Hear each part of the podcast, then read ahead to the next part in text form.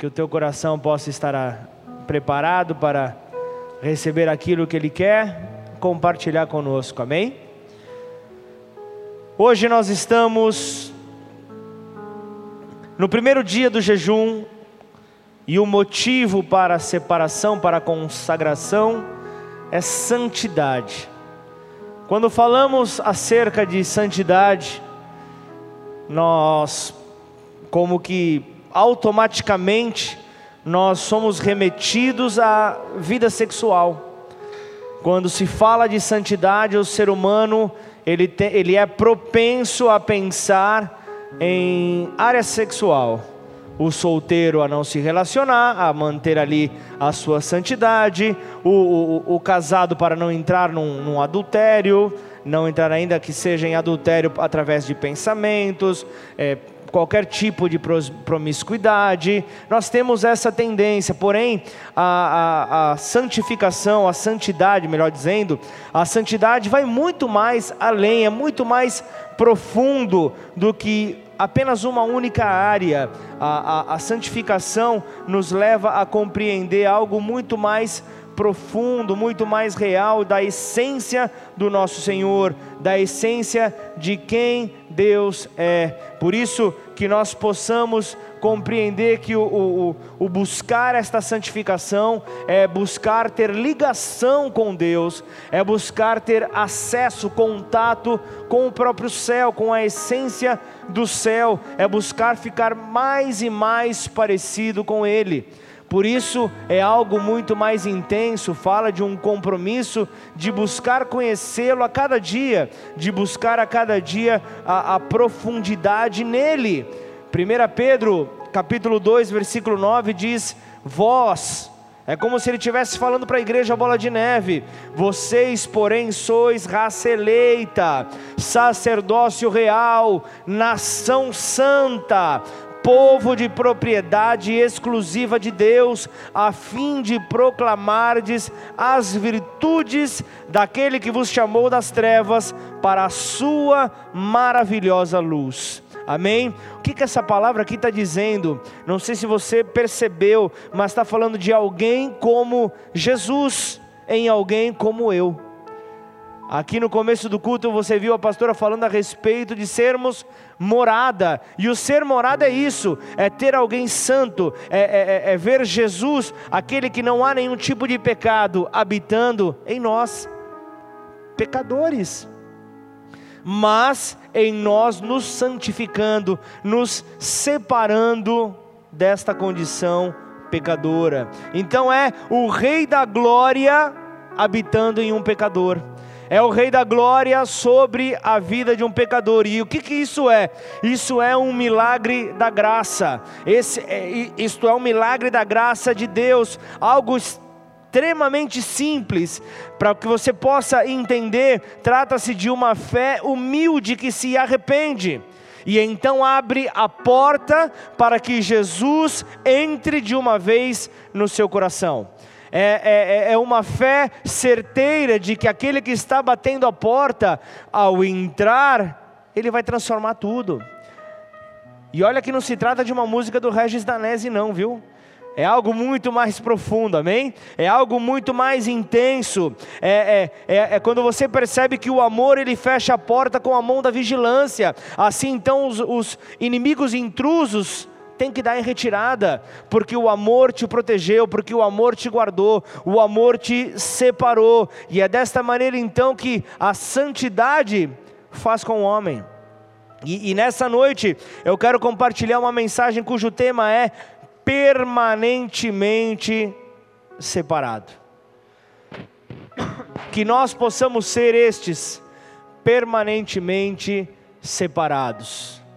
Se estivermos ligados ao nosso Senhor, aquele que é permanentemente separado, tudo então fará a diferença. Assim então se cumpre a promessa. Eu convido você a abrir a tua Bíblia em Apocalipse, capítulo 3, versículo 20. Apocalipse, o livro da revelação, capítulo 3, versículo 20.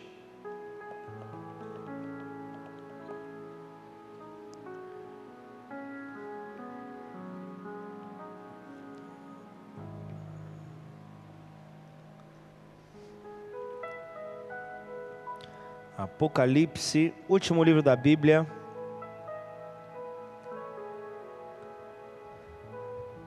Capítulo 3, versículo 20.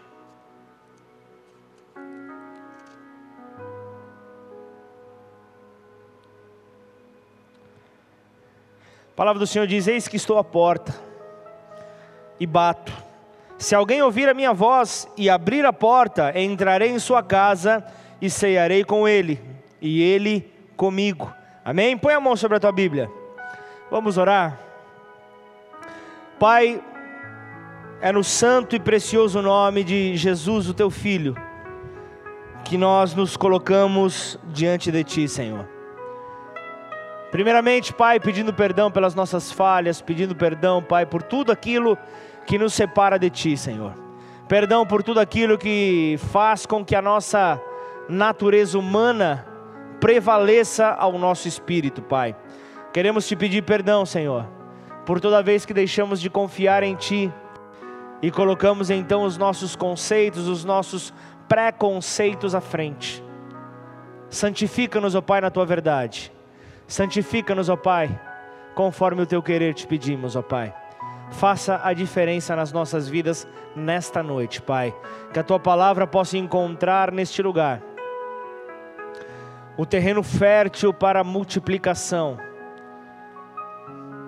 E esse terreno são os nossos corações, Pai. Independente, Pai, do histórico de vida que tenhamos, independente, Pai, das frustrações que possamos ter carregado, independente das mágoas, feridas, ó Pai, conquistas e derrotas, independente, Pai, da circunstância em que nós nos encontremos hoje, nós queremos abrir o nosso coração para que o Senhor possa entrar. Faça morada, tenha comunhão conosco, Pai. Queremos ter relacionamento contigo. Por isso, Pai, que nada possa paralisar o teu agir nesta noite, que nada possa paralisar, ó Deus, o manifestar da tua palavra, do teu poder sobre as nossas vidas, ó Pai. Por isso, Pai, nós damos a Ti a honra, a glória e todo o louvor, em nome do Senhor Jesus. Amém e amém.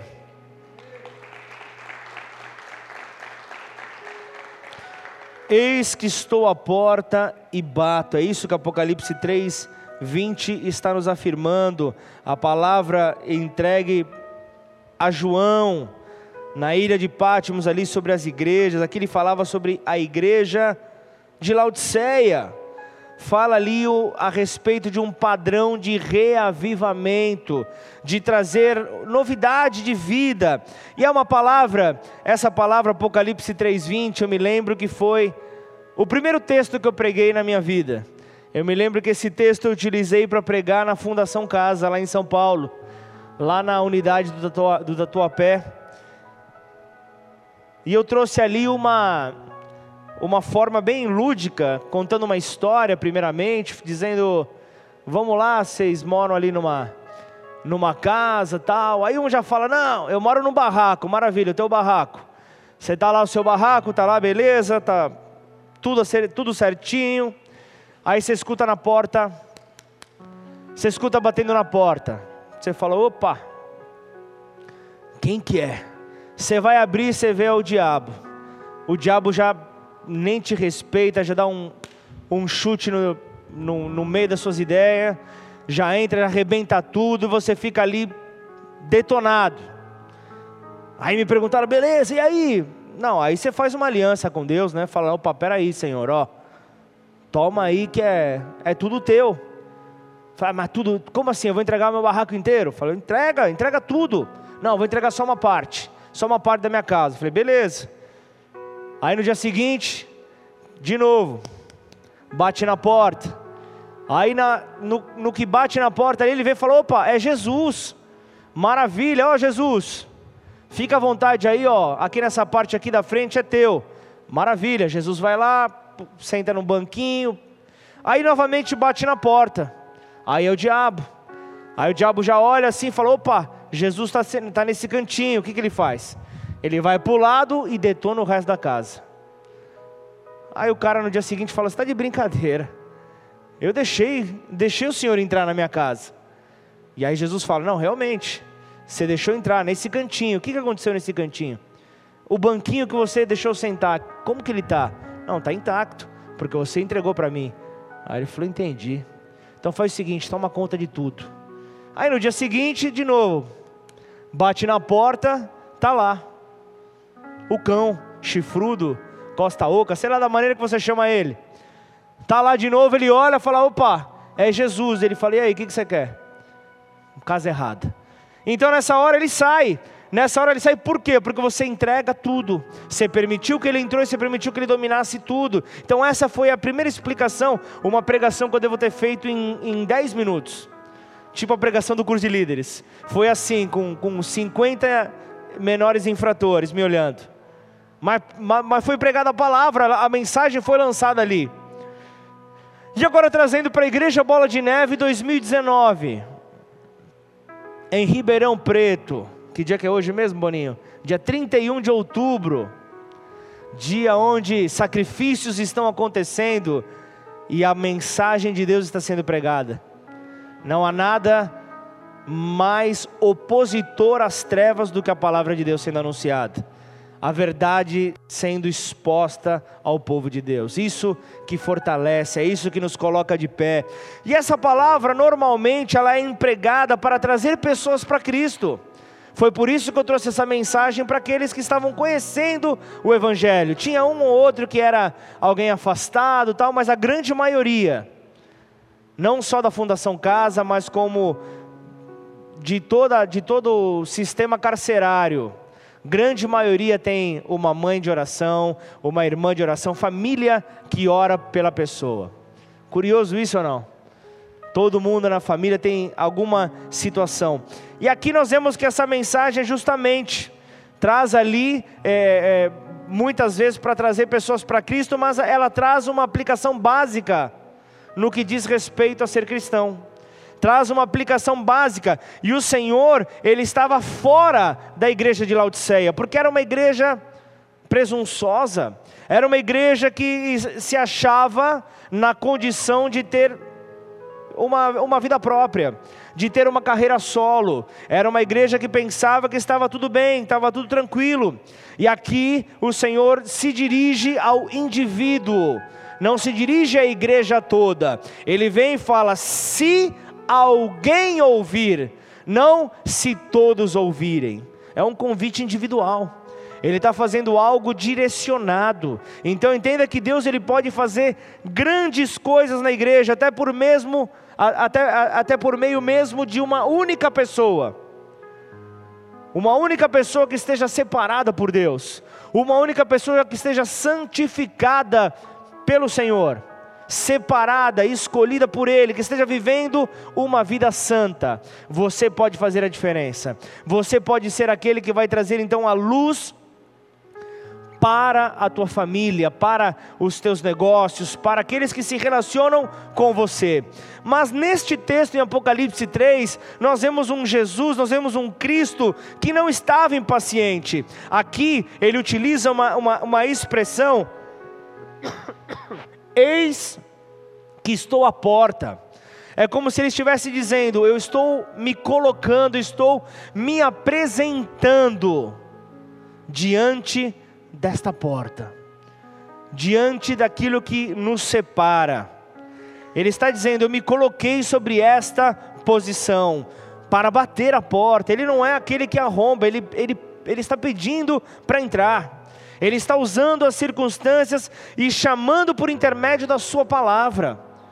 É o que acontece a cada culto, a cada culto ele bate a porta. Ao, ao, ao, as boas novas serem apresentadas para você, ele está batendo a porta e dizendo: Me permita entrar com esta palavra sobre o teu coração, sobre a tua vida. Me permita ser a diferença em você, para que através de você eu também possa brilhar, para que através de você eu também possa fazer a diferença. E o que é que Jesus está pedindo aqui?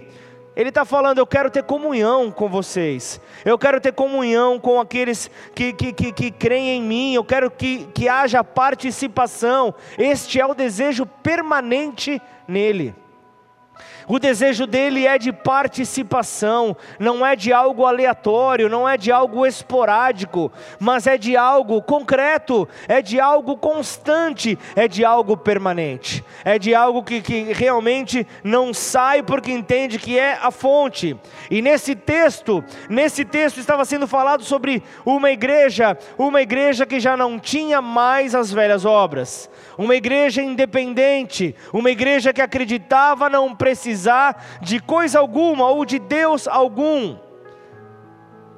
Mas se eu escuto Jesus batendo na minha porta, e eu permito que ele entre. Não sei se você já pensou nisso, Cris, mas eu estou ali, eu estou no meu quarto, você está no seu quarto, você está na sala da sua casa, aquele ambiente deixa de ser ambiente da tua casa para se tornar sala do trono. Porque o Rei da Glória, ele entra na tua casa, ele entra nesse ambiente, logo já deixa de ser o teu ambiente para ser o dele. Logo então aquele ambiente se transforma na sala do trono. A sala do trono passa a ser o teu quarto, a sala do trono passa a ser de repente o teu banheiro, o teu quintal, não ser o lugar, o teu quarto de guerra. Eu não sei o lugar aonde você vai permitir que isso aconteça, que haja então esse tempo com Ele.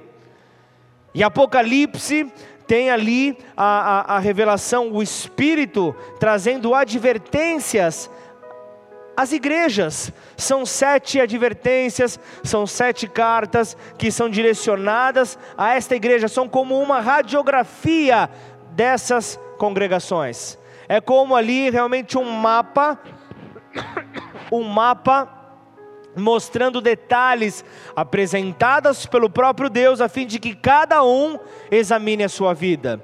Então a mensagem desta noite é justamente para você examinar a tua vida. Então, se você está pensando, olha, ele vai falar sobre algo, fulano de tal tinha que estar tá hoje aqui. Não, era você que tinha que estar tá hoje aqui. É, essa palavra é para você. Essa palavra é para que você se examine, essa palavra é para que você veja qual é o nível de santidade que você está caminhando. Essa palavra é para que você mostre realmente qual é o nome que a cada manhã, quando você se olha ao espelho, é declarado. Quando você olha para o espelho, o que, que o espelho fala para você? O espelho fala santo, santo, santo? Ou o espelho fala invejoso? Você cobiça aquilo que é do próximo você enganou, você trapaceou, você pensou aquilo, você pensou aquilo outro. O que, que o espelho fala para você? Quem pode dizer isso é só você. Só você pode falar aquilo que o, o, a, a forma como o teu espelho te chama. Quando você olha a tua imagem sendo refletida ali naquele espelho, lembra de uma coisa: o mundo inteiro será julgado, mas sabe o que é o pior? O julgamento começará pela igreja. Os julgamentos, quer, quer não está não tá indo na minha? 1 Pedro 4,17. Porque a ocasião de começar o juízo pela casa de Deus é chegada. Ora, se primeiro vem por nós, qual será o fim daqueles que não obedecem ao Evangelho de Deus? Olha, olha o que está sendo falado aqui. Pedro está trazendo ali uma, uma, uma, uma palavra falando: ó, o, a hora do juízo vai, vai chegar. E primeiro vem e primeiro vem pela igreja, primeiro vai vir por nós. Se vem por nós que obedecemos a palavra, qual será então o destino daqueles que não obedecem a palavra? Qual será o destino destes? O que, que Pedro estava falando? Não é que estou nem aí para aqueles que não obedecem a palavra. Ele estava ali trazendo algo para ele, falando: olha só quanto trabalho a gente tem pela frente. Quantas pessoas estão perdidas? Quantas pessoas não estão obedecendo a palavra por causa de falta de conhecimento? Falta de conhecimento. Outro dia eu estava numa reunião e, e nessa reunião ali tinha, na sua grande maioria, pessoas, pessoas cristãs. E aí o cara vai, papo vai, papo vem, o cara vai, pi, manda um palavrão. Eu olho pro cara e falo, meu jovem, Respeito aí, cara. Não, mas palavrão não tem nada a ver? Palavrão não tem problema? Por quê? Porque ele vive sobre o, o princípios, ele vive sobre valores aonde uma palavra mal empregada, um palavrão é algo normal, faz parte das cartas que estão na manga. Falta de conhecimento. E uma coisa que talvez você já tenha ouvido falar, e eu sempre falo para quando vem esse tipo de argumentação, eu falo, tá na dúvida se se se tem a ver, se não tem a ver? Fala essa mesma palavra olhando no olho de um policial. O que, que vai acontecer? Ah, eu não sou louco, vou tomar um tapão na minha orelha. Se tem algum policial aqui, Deus te abençoe. Mas há, há de haver um respeito, por quê? Porque aquele que está fardado é uma autoridade. Mas se eu estou olhando para uma pessoa que é embaixadora de Cristo, a, a, a, farda desse embaixador não brilha mais do que a de um policial? E por que, que eu não respeito? Consegue entender ou não? Por que, que eu tenho essa inversão de valores? Aliás, por que, que o mundo em que nós vivemos tem essa inversão de valores? Se a cada dia a igreja está crescendo, a igreja, eu falo igreja brasileira, IBGE diz que até 2022, 51% da população brasileira vai ser evangélica. E como que pode que os dias estão piorando cada vez mais? Se a igreja está crescendo, ela está, na verdade, crescendo de pessoas vazias, de pessoas que negam a Deus. E quando eu trouxe a mensagem domingo a respeito de nada vai roubar a tua glória, eu lembrei de um serralheiro que prestava serviço para nós na igreja. Esqueci o nome dele, como é que é o nome do. do como que é o nome do. Frates. Júlio César Frate. Finado Júlio César Frate. Era um cara simprão, dá para entender, né, pela, pela, pela expressão utilizada. Era um cara simprão. Mas todo lugar que ele chegava, ele olhava na cara da pessoa, falava: "Dá um glória a Deus aí", mas num tom de voz aonde a pessoa que estava na esquina escutava. E, a pessoa normalmente ela ficava intimidada, porque ele falava em locais ali movimentados, e a pessoa ficava meio assim, puxa, o cara falou alto, ah, e aí? O cara chegava e falou, aí, vai negar? Vai negar Jesus? E aí às vezes o cara pro, pro, pro frate parar de falar, ele falava, glória a Deus. Maravilha, não negou. Glória a Deus. Aí dava outro glória a Deus lá em cima. Mas isso é um extremo, maravilha. Mas quantas vezes eu e você não somos ladrões dessa glória? Nós deixamos de dar essa glória. Nós agimos como aqueles que não são separados. Nós agimos como agentes secretos. E a igreja eu vejo que ela, muitos estão em busca de uma palavra que traga conforto Talvez você, talvez a, a pessoa seja preguiçosa para ler livros de autoajuda. Aí ela procura palavras que tragam autoajuda em vez de buscar ajuda do alto. Amém ou não? Em vez de buscar ajuda do alto, muitas vezes procuram por autoajuda. E a observação feita por Pedro, 1 Pedro 4,17, ele vem para trazer uma palavra para os perdidos. Ele vem para trazer uma palavra para aqueles que não obedecem ao Evangelho, os pecadores o papel que a igreja precisa assumir. E a argumentação clara deste versículo é: Deus envia o fogo ardente.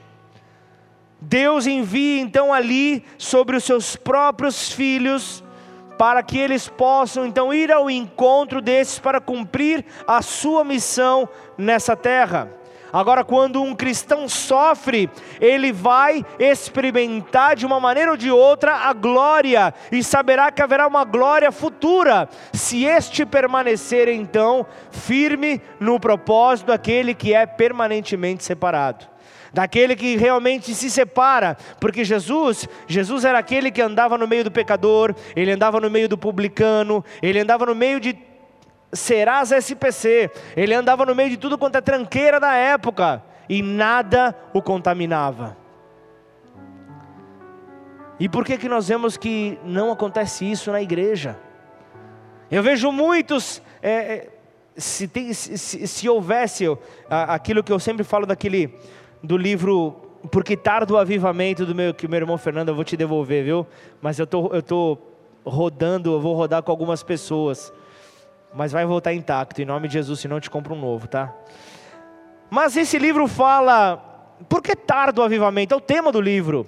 E em determinado momento ele fala: se a igreja tivesse a quantidade de conselheiros que se apresentam como conselheiros, se tivesse, na verdade, essa mesma quantidade de homens e mulheres intercessores, esse avivamento já tinha chegado. Por que eu digo isso? Está cheio. O, o, nós, nós, nós, vemos a obra do Senhor é, clamando, nós vemos a criação clamando, é, as cidades na região clamando, os trabalhos em Ribeirão Preto clamando, e grande é a seara e poucos são os traba trabalhadores, poucos são os que se apresentam, mas o que tem de pastor aqui para me ajudar, vocês têm ideia disso? O que tem de pastor habilitado para me trazer ensinamento aqui é fora do sério. Mas na hora que você fala, maravilha, vamos entregar uma cesta básica não posso. Mas cadê todo aquele teu argumento? Cadê todo aquela o teu PhD, o teu expertise? Cadê? Cadê a Bíblia em você? Aí, já, aí eu já vou com voadora no peito, né? Cadê a Bíblia em você? Cadê Jesus em você? Conceito tá cheio, mas a igreja está crescendo. Por que que é que o país em que nós vivemos, não digo nem o país, vamos falar o nosso bairro. Por que, que o nosso bairro não é impactado? Por que, que aquele carro com tampão, com o tampão levantado tocando funk não para? Por que, que, a luz de Jesus não brilha em nós de tal maneira que, que ofusque a vista das pessoas, como foi no, no caminho ali para Damasco com a vida de Saulo? Por que, que nós não estamos refletindo essa glória? Hebreus 7, versículo 21 ao 28 diz: Mas a respeito dele houve um juramento. Pois Deus lhe disse: O Senhor jurou e não voltará atrás. Você é sacerdote para sempre. Por causa desse juramento, Jesus é aquele que garante uma aliança superior. Além disso, havia muitos sacerdotes, pois a morte os impedia de continuar a desempenhar suas funções. Mas visto que ele vive para sempre, o seu sacerdócio é permanente. Portanto, ele é capaz de salvar de uma vez por todas aqueles que se aproximam de Deus por meio dele. Ele vive sempre para interceder em favor deles. É de um sumo sacerdote como ele que necessitamos, pois é santo irrepreensível, sem nenhuma mancha de pecado, separado dos pecadores e colocado no lugar da mais alta honra no céu. Ele não precisa oferecer sacrifícios diariamente, ao contrário, ao contrário dos outros sumos sacerdotes, que os ofereciam primeiro por seus próprios pecados, para não serem então fulminados e depois pelo, pelos pecados do povo. Ele, porém, o fez de uma vez por todas quando ofereceu a si mesmo como sacrifício. A lei nomeava sacerdotes limitados pela fraqueza humana, mas depois da lei, Deus nomeou com juramento seu filho, que se tornou o sumo sacerdote perfeito para sempre. Amém. Você pode dar uma salva de palmas a Deus? Um texto como esse não precisa nem argumentar. Tem textos que não precisam de, de explicação, eles por si só já explicam.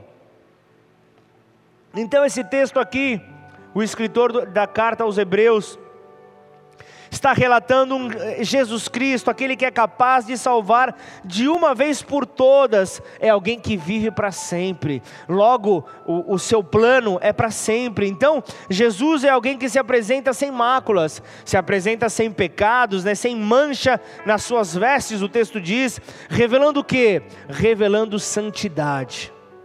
É essa santidade que a igreja está atrás. É essa santidade que nós precisamos ter.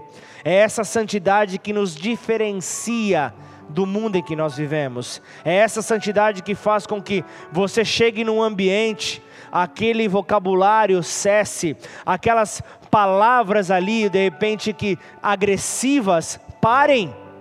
Tudo para, para que então o Rei da Glória possa entrar.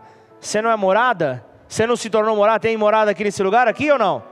Tem morada do Espírito Santo de Deus? Então são essas moradas onde você entra. O Rei da Glória entra junto através do seu Santo Espírito. Ele entra no lugar, a luz dele brilha, então é como um interruptor sendo acionado.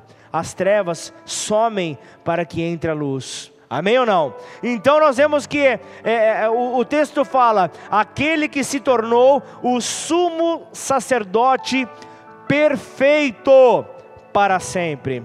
E esse termo perfeito significa alguém completo, alguém maduro é alguém que está pronto. Então entenda: por mais que nós façamos o bem a todos, jamais poderemos suprir a necessidade de todos, até porque nós não somos Deus, amém ou não? Você não pode nunca ser Deus na vida de uma pessoa, não se esqueça disso. Há situações que as pessoas precisam passar sozinhas, para o seu trabalhar, para o seu aperfeiçoamento. Por isso, a, o nosso papel como igreja é orar. Em determinados momentos nós não podemos agir, mas há momentos onde a igreja precisa agir, precisa manifestar o Deus da glória através do seu amor, através do braço estendido, através ali do olhar de compaixão e não de julgamento. É isso que a igreja precisa fazer. Quer ver então a, a, a, o crescimento da igreja com o crescimento do avivamento? Seja luz, seja o próprio avivamento. Amém ou não? Sejamos estes, sejamos estes que fazem a diferença, porque Jesus Cristo, aquele que supre perfeitamente as nossas necessidades, é aquele que rompe, rompe toda barreira por mim e por você. E aqui o texto está falando um sumo sacerdote como este, fala de alguém que é adequado para nós, fala de alguém que é perfeito para nós, alguém que tem um caráter impecável, alguém que tem um caráter onde você não pode questionar. É um caráter que vem para te transformar, é algo que vem para mostrar ali que há diferença quando você segue a Ele. E os sacerdotes do Antigo Testamento eram alguém, eram pessoas separadas, separadas para o seu ministério, de modo que elas acabavam sendo chamadas de santas como se fossem pessoas santas, só que no entanto, nem sempre eram pessoas santas no seu caráter. Eram pessoas irrepreensíveis no seu caráter. Por quê? Eles eram pecadores, tais quais aqueles que eles ministravam. Eram tão pecadores quanto, então não tinham como ser estes separados, logo, nenhum sacerdote poderia se apresentar como alguém inculpável. Por isso, quando eles iam apresentar os sacrifícios pelo povo, primeiramente eles apresentavam um sacrifício por si só, por, por eles mesmos. Eles apresentavam um sacrifício para vir perdoar os seus próprios pecados, para que quando viesse a glória de Deus eles não fossem fulminados com o pecado. Então eles apresentavam ali um sacrifício. E quando nós falamos aqui de um sacerdote sem mácula, fala de alguém que não tem contaminação, é uma característica própria apenas de Jesus Cristo. Apenas ele, vamos lá na palavra, Mateus 9, versículo 10, diz: Mais tarde, na casa de Mateus, Jesus e seus discípulos estavam à mesa, acompanhados de um grande número de cobradores de impostos e pecadores. Publicanos eram aqueles que, que serviam a favor ali do, do, do, do, do império contra o povo judeu cobradores de impostos, muitos queriam ver Satanás, mas não queriam ver os cobradores de impostos, porque eram pessoas que vinham ali para, para se aproveitar do povo, para machucar o povo. Mateus 11, 19: O filho do homem, por sua vez, come e bebe, e vocês dizem: é comilão, é beberrão, amigo dos cobradores de impostos e pecadores, mas a sabedoria é comprovada pelos resultados que produz. Quer ser conhecido como alguém separado? Tenha resultados. Ou seja, tenha frutos. Dos teus frutos ninguém pode questionar. Amém ou não? É isso, é apresentar fruto. Não adianta você ter um discurso maravilhoso. De nada vale o teu discurso se você não tiver fruto. Fruto fala de uma conduta, um caráter que se aproxime com o de Jesus. Fala de resultados, aquele que permaneceu separado, mesmo estando no meio de, de, de pessoas não benquistas, de pessoas ali odiadas por todos, ele não se contaminou. Essa é uma grande lição para a igreja. A igreja tem que ir ao encontro do perdido? Tem. A igreja tem que evangelizar nos piores lugares dessa terra? Tem. Mas ela tem que ir e tem que voltar. Ela não pode ir e ficar. Ela tem que fazer a diferença. A luz dela precisa iluminar esses que estão sem, sem destino. Precisa ser realmente uma diferenciação. Tem que ser como Cristo, que ele nunca precisou oferecer sacrifícios pela sua própria purificação. Você, você já foi justificado pelo sacrifício de Jesus. Então ande como tal, ande como alguém separado, ande como alguém que busca, vai lutar todos os dias contra a batalha na mente, vai usar, vai, vai, vai usar ali das ferramentas para impedir que esses pensamentos se tornem ações e se tornem então pecados. Nós precisamos fugir dessas situações, nós precisamos fugir dessas condições. Porque aquele que ofereceu um sacrifício único pelos nossos pecados, ele resolveu esta questão de uma vez por todas. A condenação que havia sobre a nossa vida foi levada com ele. E então, a Bíblia fala em Efésios que nós já fomos abençoados com toda sorte de bênção.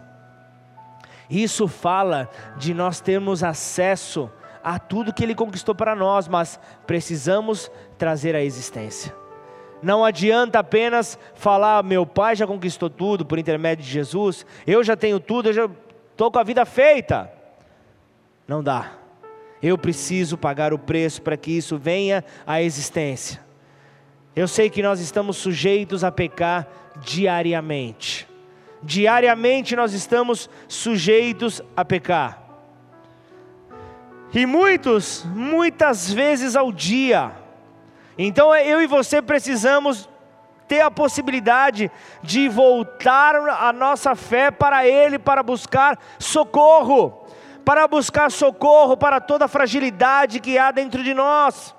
E como o nosso sumo sacerdote Jesus Cristo, Ele é aquele que nos dá graça, ou seja, Ele vem com um favor que eu e você não merecíamos, mas que ainda assim por amor, e principalmente por misericórdia, Ele nos dá.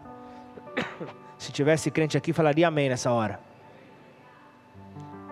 Como que eu posso ouvir uma verdade dessa e, e, e, e eu, eu, eu tenho que declarar isso? Isso é da glória. Isso é da glória a Deus. Isso é o que a igreja, a igreja precisa fazer. Mas se ainda assim eu e você pecarmos, 1 João 2,1 diz: Meus filhinhos, Escrevo-lhes estas coisas para que vocês não pequem. Se, contudo, alguém pecar, temos um advogado que defende nossa causa diante do Pai, Jesus Cristo aquele que é justo, esse é o nosso advogado. Então, o segredo da nossa vitória sobre o pecado está na frase em 1 João, só que um pouquinho antes: se andarmos na luz, como Ele na luz está. É, é, é isso a vitória. Põe na tela, por favor. 1 João 1, versículo 7. O segredo nosso está aqui. Se porém andarmos na luz, como Ele na luz está, Ele está na luz, mantemos comunhão uns com os outros e o sangue de Jesus, o seu Filho, nos purifica de todo o pecado. Olha, olha, olha o, o princípio que está aqui. Você tem visto pessoas que têm se afastado de você? Pessoas que têm se afastado do convívio das pessoas? Se andarmos na luz como Ele está na luz, mantemos comunhão uns com os outros. Talvez esteja na hora de você abrir os teus olhos ir ao encontro desse que está se afastando, ir ao encontro desse que não consegue manter comunhão uns com os outros, e profetizar essa palavra sobre ele. Anda na luz, anda na luz, ó, porque se você anda na luz, você tem de volta comunhão. Se você anda na luz, você vai ter a comunhão, entenda, o sangue de Jesus te limpa. O sangue de Jesus ele te purifica, o sangue de Jesus ele te santifica. O que, que é andar na luz? Talvez você esteja falando, mas isso é muito crentez.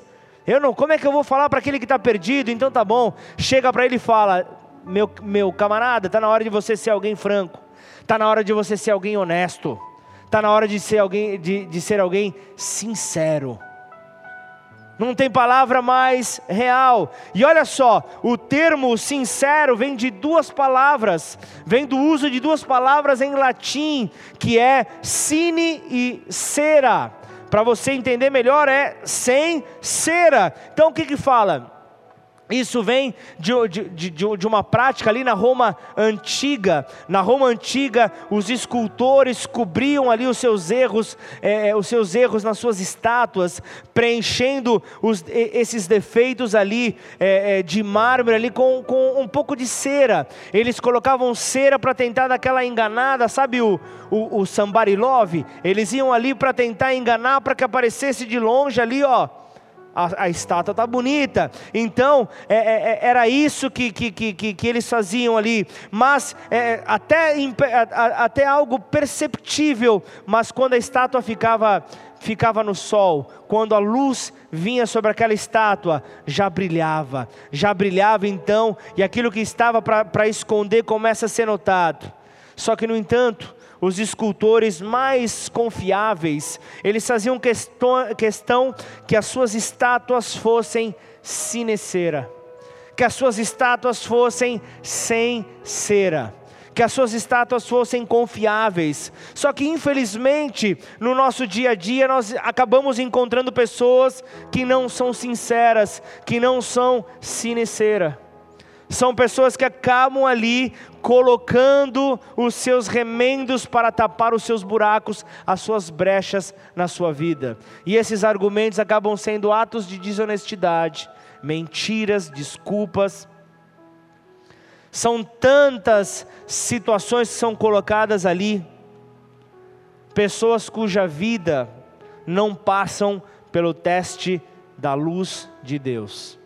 A luz de Deus vem para mostrar toda a imperfeição, porque Deus, na sua essência, é luz, e, só, e se nós andarmos na luz, ou seja, se nós andarmos nele, nós não teremos nada para esconder, nós não precisaremos esconder nada. Então, como é bom encontrar um cristão aberto e sincero, alguém que, que consegue entender que não precisa esconder as suas fraquezas, porque nós temos uma promessa que, que quando nós somos fracos, ele se faz forte, amém ou não?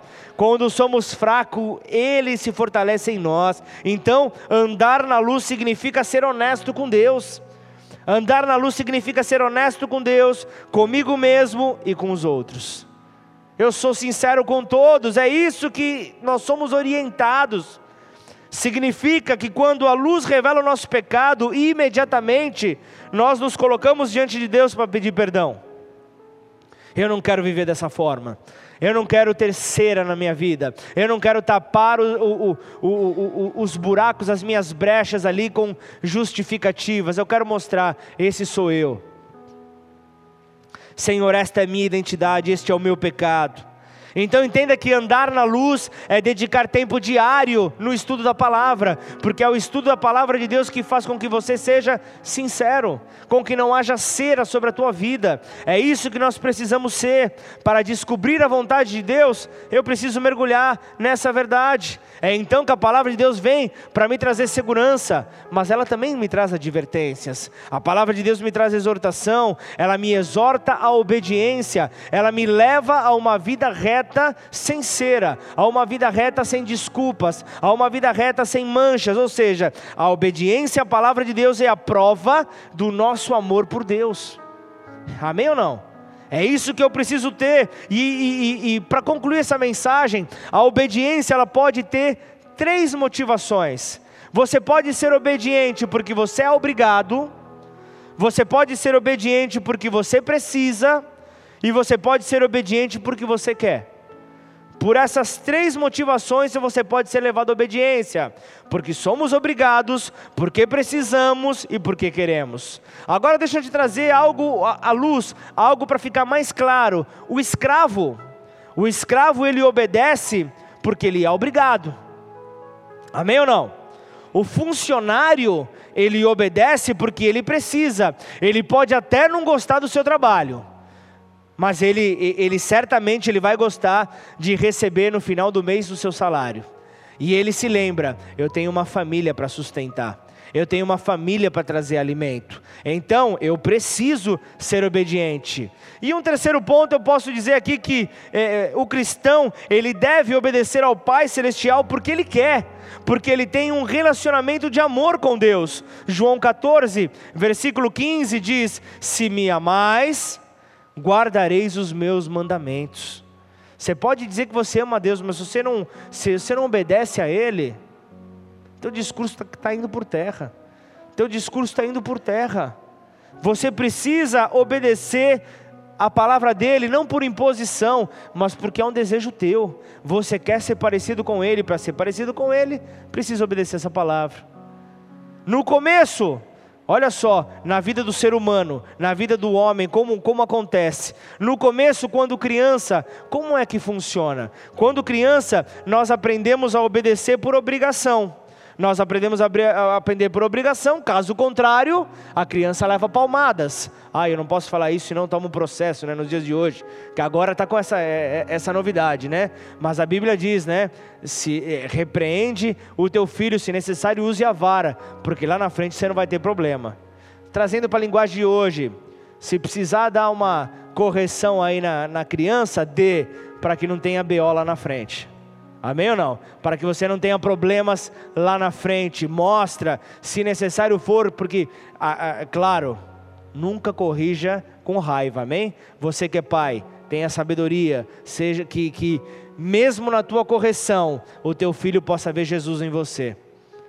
Posso ouvir um amém ou não?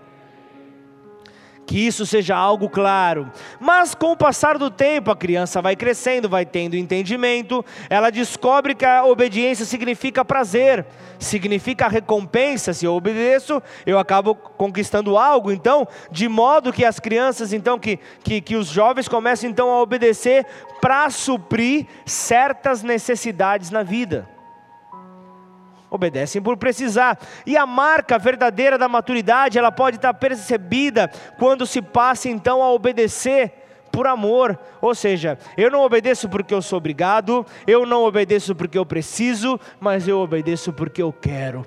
Eu obedeço porque eu amo, eu obedeço porque eu tenho desejo em agradar ao meu Pai celestial. Eu quero ter o meu Pai mais perto, eu quero ver, ver o meu Pai se, se alegrando com as minhas atitudes. Então, diante de todas essas coisas, se Deus é por nós, Diante de todas essas coisas, por que virar as costas a um sumo sacerdote como esse? Se nós então colocarmos em prática tudo aquilo que foi falado nessa noite, por que nos momentos de dificuldade nós olhamos para a dificuldade e não olhamos para Deus? Por que, que no momento da dificuldade nós corremos para tentar gerar soluções?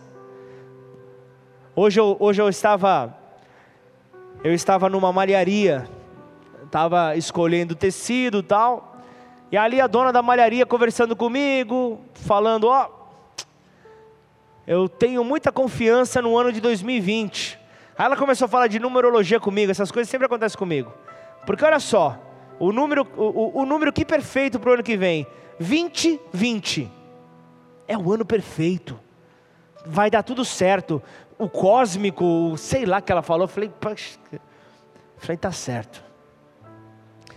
Posso te falar o velho bom ditado brasileiro? Ela falou, pode. Ela já imaginando que eu ia trazer filosofia para ela. Falou, ó, a vida só é dura para quem é mole. Ela me olhou assim com a sobrancelha franzida e falou, mas é verdade. De que vale a gente ficar sentado no sofá chorando, ah, porque eu estou com um problema. Ah, porque eu estou com isso. Arruma a saída, filho. Tem duas pernas aí. Se você, se você não tiver duas pernas, tiver de cadeira de rodas, dá para você andar. Você só não vai conseguir fazer nada se você estiver preso numa cama.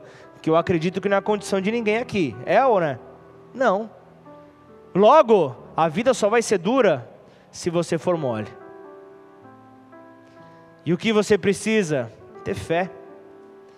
Aí eu terminei a conversa de hoje Resumo de tudo: se você guardar uma palavra que eu te falar, já estou feliz. Sem fé é impossível agradar a Deus. Mandei um joia, não deixei nem ela responder. Sabe aquela, aquela, é como, como na televisão falam: quer saber de tal coisa? Depois do comercial. É essa pegada. Quer saber o que vai acontecer? Me procura, né? Precisa fazer uma camiseta. Me pergunte como. Quer saber como ter fé? Escuta a palavra de Deus. A, a fé vem por ouvir a palavra de Deus. Afinal de contas, todos precisam ouvir. Todos precisam ouvir esta mensagem, todos precisam ouvir a, a, os direcionamentos que Ele tem por intermédio da Sua palavra. E o que mais eu e você poderíamos encontrar em outra pessoa que não encontramos em Jesus? Em Jesus nós temos toda a segurança, em Jesus nós temos ali o abrir dos nossos olhos, em Jesus nós não temos um caminho tortuoso que nós não saibamos como sair. Em Jesus nós temos a luz iluminando os nossos passos, em Jesus nós temos a saída para caminhar em paz, mesmo em meio à guerra, mesmo em meio a tiroteios, mesmo em meio a bombardeios nós encontramos nele a paz que nós precisamos. Então eu termino essa mensagem te perguntando: você está vivendo para esse Deus? Você está vivendo para esse Deus que é santo, que é permanentemente separado e quer fazer o mesmo contigo? Fica de pé no teu lugar, eu quero orar por você. Eu quero orar pela sua vida, quero poder nessa hora clamar ao Deus santo e irrepreensível que possa selar essa palavra no teu coração. Pai, é no doce e precioso nome de Jesus que eu quero colocar esta mensagem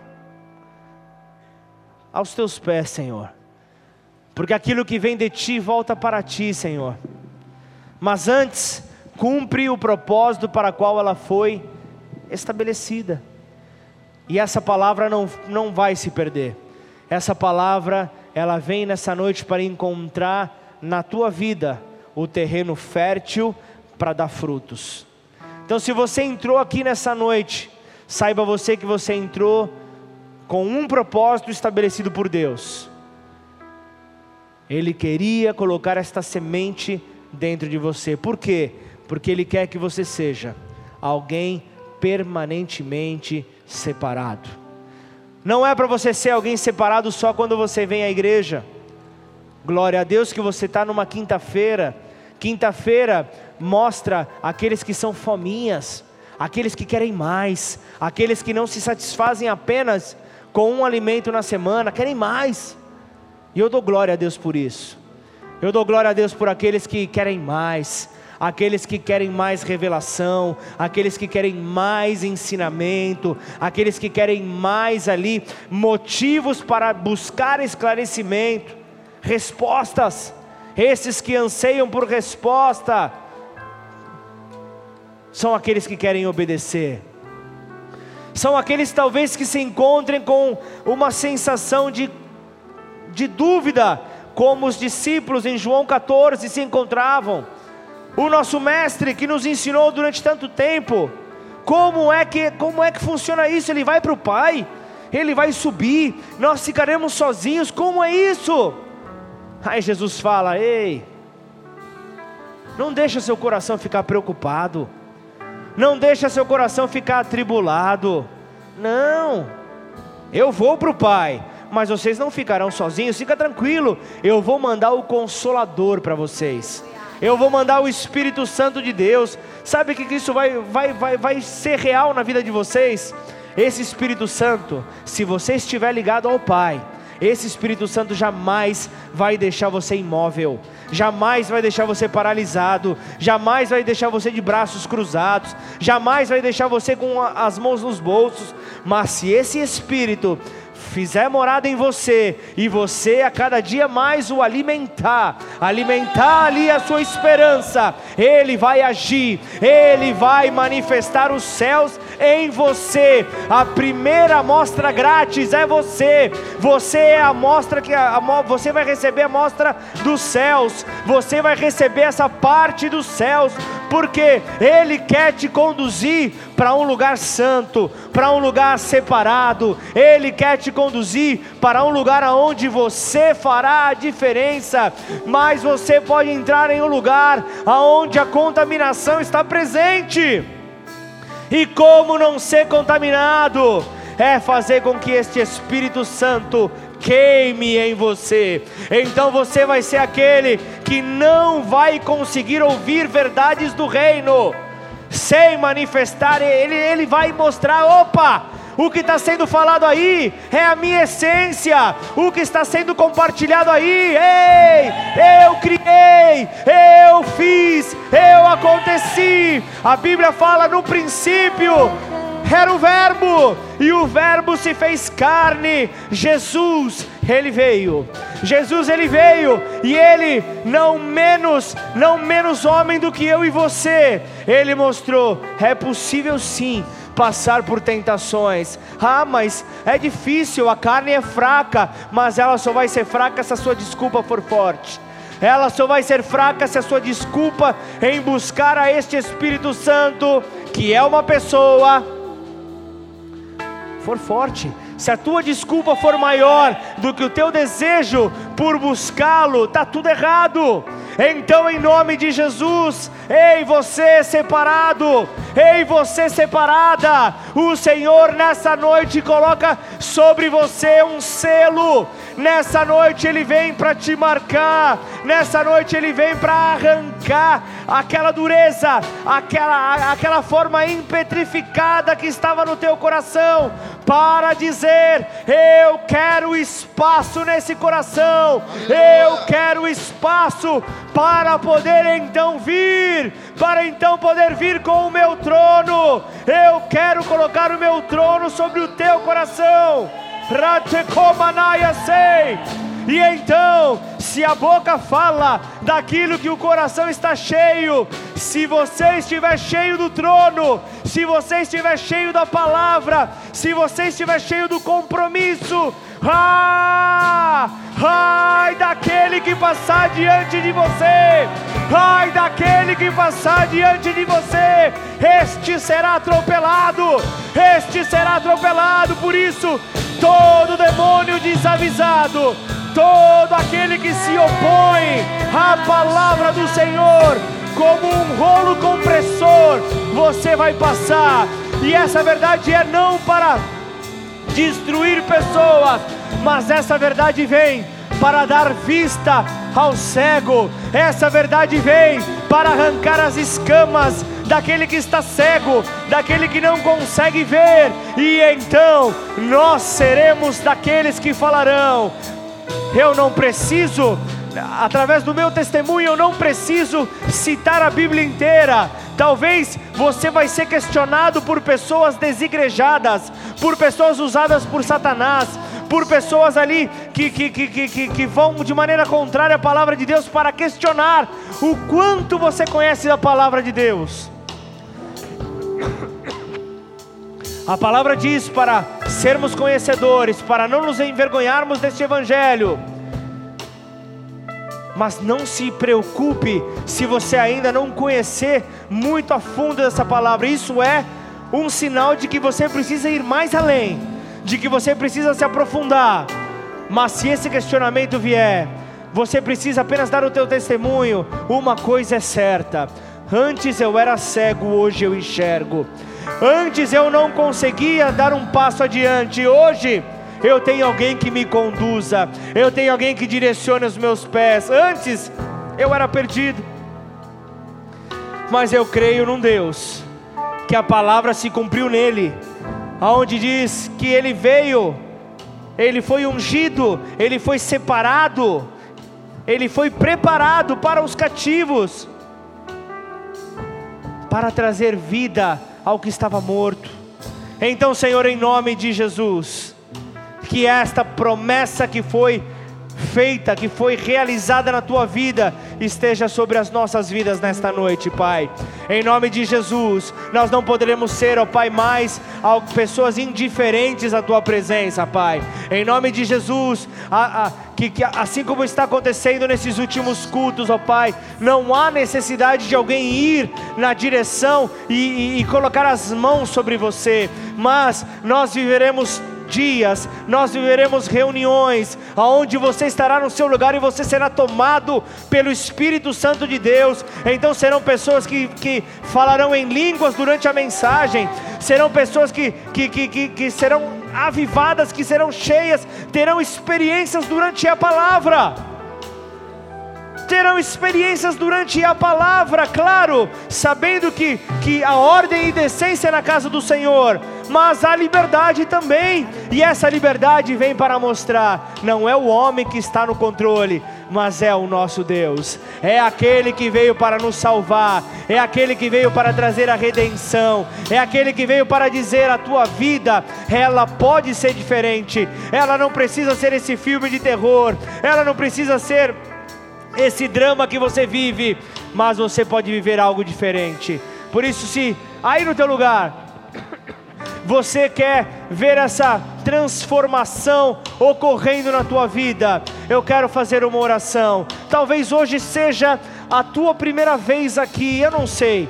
Talvez você não tenha ainda é, tido o discernimento como a palavra hoje trouxe para você mas se isso é uma verdade, se você toma posse dessa palavra, eu, nós, eu quero te conduzir através do Espírito Santo de Deus para que você estabeleça uma aliança.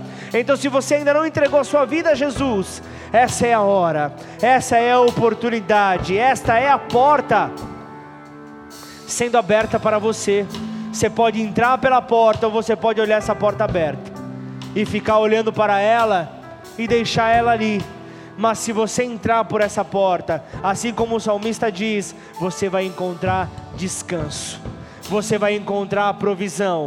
Então, se esse é o teu desejo, se você quer se aproximar deste Senhor, eu vou pedir para que você levante a sua mão aí no teu lugar. Eu quero que você busque chamar a atenção dele, não a minha, não da pessoa que está ao seu lado, mas chama a atenção do Pai. E assim, com fé, repita essa oração, declara assim: Pai, Pai, nesta noite, nesta noite, eu estabeleço uma aliança contigo. Estabeleço uma aliança contigo. Ao reconhecer, ao reconhecer o teu amor, o teu amor para comigo, para comigo.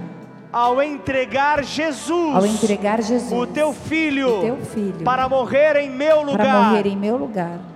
E ao terceiro dia, e ao terceiro dia, o Senhor o ressuscitou. O Senhor o ressuscitou. E mostrou para nós. E mostrou para nós que nada, que nada, nem o poder da morte, nem o poder da morte pode nos separar do teu amor. Pode nos separar do teu amor. Então, e então, por reconhecermos esse sacrifício, por reconhecermos esse sacrifício, nós entregamos, nós entregamos as nossas vidas a as Ti nossas vidas e, a te ti, reconhecemos, e te reconhecemos como nosso único, como nosso único e, verdadeiro, e verdadeiro Senhor e Salvador. Senhor e Salvador. E escreva o nosso nome, escreva o nosso nome no livro da vida, no livro da vida. E a partir de hoje, e a partir de hoje muda a nossa história, muda a nossa história, muda o nosso caminhar, muda o nosso caminhar, muda o nosso pensar, muda o nosso pensar, muda o nosso falar, muda o nosso falar, em nome, em de, nome Jesus. de Jesus. Pai, em nome de Jesus, eu quero orar por esses que estabeleceram esta aliança nesta noite, Pai.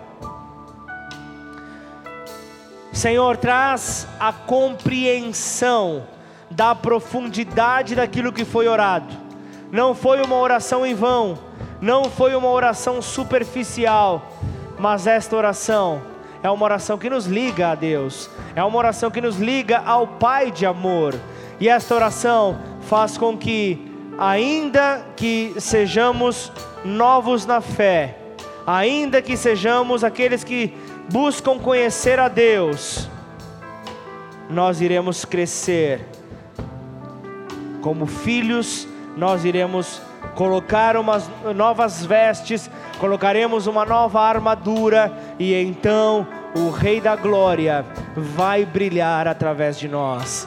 Pai, eu quero também orar por aquele que, que está aqui, já possui esta aliança contigo e deseja, Pai, deseja ter a sua vida transformada, Pai deseja ser alguém, ó Pai, que, que não nega ao Senhor por intermédio das suas respostas, por intermédio das suas atitudes, mas é alguém que se faz separado. Aquilo que o Senhor conquistou para nós, faz algo real.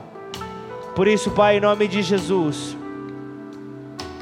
só o Senhor tem poder para nos justificar. Só o Senhor pode mudar a nossa história. Por isso, em nome de Jesus, que possamos ter uma vida de santidade junto a Ti, Pai. Em nome de Jesus, Senhor, nessa hora alinhamos a, a mensagem desta noite, Pai, com o nosso propósito como igreja, Pai, com o jejum que estamos estabelecendo em favor da santidade. Devemos ser santos como o Senhor é santo, Pai. Por isso, afasta de nós tudo aquilo que rouba a tua glória, a tua santidade de nós. E faça com que esta noite, Pai, seja um memorial nas nossas vidas, ó Pai.